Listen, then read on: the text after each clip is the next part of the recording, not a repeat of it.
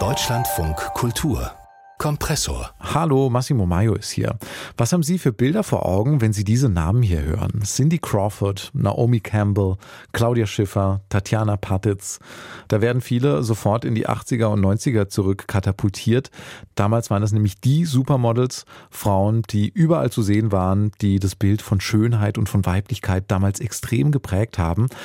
Jetzt ist eine davon, Tatjana Patitz, gestorben im Alter von 56 Jahren an Brustkrebs und die ganze große Modewelt trauert und meldet sich zu Wort. Cindy Crawford schreibt zum Beispiel, dass sie damals beide Babys waren in der Modebranche und zusammen groß geworden sind. Wolfgang Job schreibt über den magischen Blick von Tatjana Patitz und dieses Gesicht, das für ihn für immer unvergesslich bleiben wird. Was Patitz damals so besonders gemacht hat und was sich getan hat seit ihrer Hochzeit in den 90ern, wie sich die Darstellung und die Rolle von Supermodels verändert hat, darüber habe ich gesprochen mit dem Kultur- und Modejournalist Jan Kettwösch und ich habe ihn erstmal gefragt, für was Tatjana Patitz denn damals genau stand. Was hat sie ausgezeichnet, vielleicht auch im Gegensatz zu den anderen Supermodels?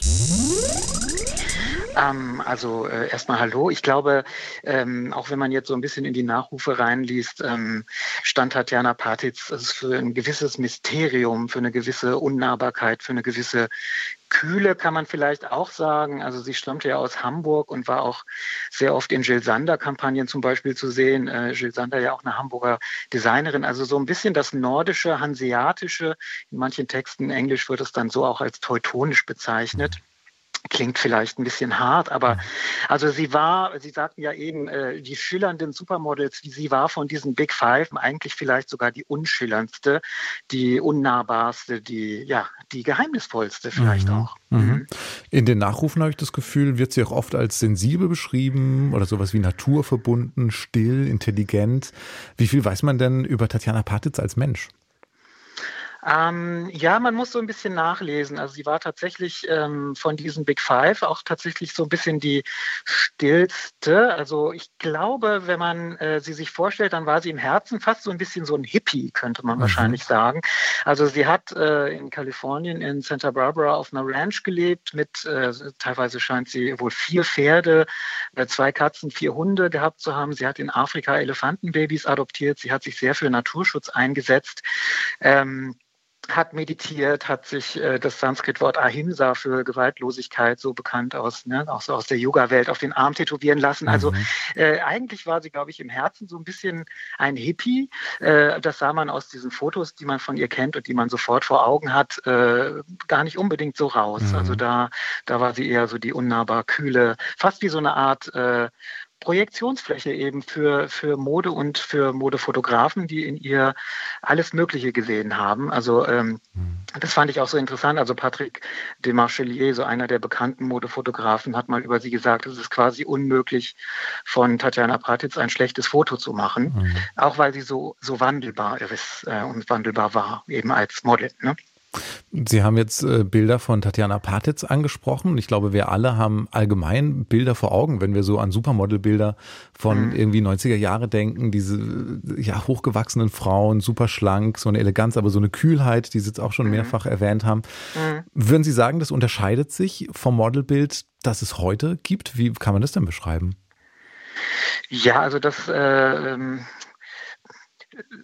das Stichwort Diversity fällt mir da jetzt sofort ein. Ne? Also mhm. äh, die 90er Jahre, die Zeit der, die große Zeit dieser Big Five, war natürlich auch noch die Zeit vor den sozialen Medien, wo ähm, es auch diese klassischen Gatekeeper noch gab, also äh, Anna Wintour bei der Vogue und dann eben diese meisten, meistens diese weißen männlichen Fotografen, die sozusagen die Macht auch darüber hatten, was wird gezeigt, was ähm, gilt als attraktiv.